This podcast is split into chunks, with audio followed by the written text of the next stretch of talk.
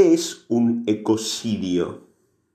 Evidentemente nos suenan muy familiares algunas palabras como femicidio, fraticidio, genocidio, pero muchas veces el neologismo o el nuevo término ecocidio no nos suena muy común, digamos.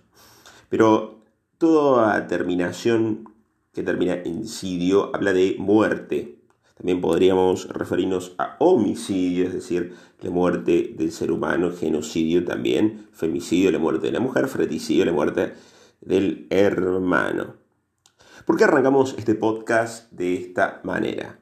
Porque ha habido algunos sucesos, sobre todo en este lado del continente sudamericano, más ubicando un, sub más local dentro de Argentina y dentro de Argentina en las provincias de Córdoba, Buenos Aires y el norte de Argentina, con diferentes incendios que se han producido a lo largo de estos, estas semanas, a lo largo de todo este mes. En Argentina es una temporada árida, es una temporada seca, no llueve prácticamente y generalmente es muy propenso a que estos fuegos se prendan pero lo más llamativo de todo, y creo que hasta la misma audiencia puede saber, es que los incendios no se prenden de la nada. Es decir, hay un 99% de posibilidades que los incendios eh, sean provocados por la mano del hombre. No solamente en el cono sur, ¿sí? sino también en la parte norte de nuestro planeta, sobre todo en América, en California también se están dando o es clima y es temporada de incendios.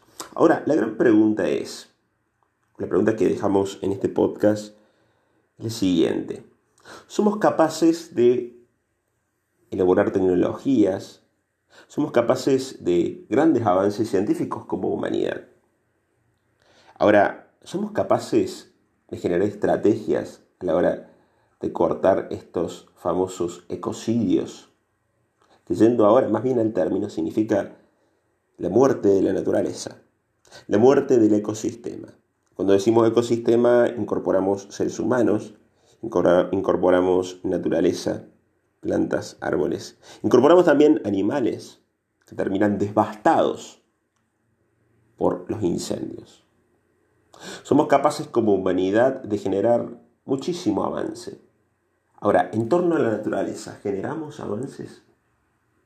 En torno a la naturaleza, ¿generamos estrategias para poder implementar a futuro. Y no estamos hablando de mejorar los equipos de las personas que trabajan contra el fuego, que batallan contra las llamas, de mejorar los aviones, no, no, no, no, de estrategias concretas.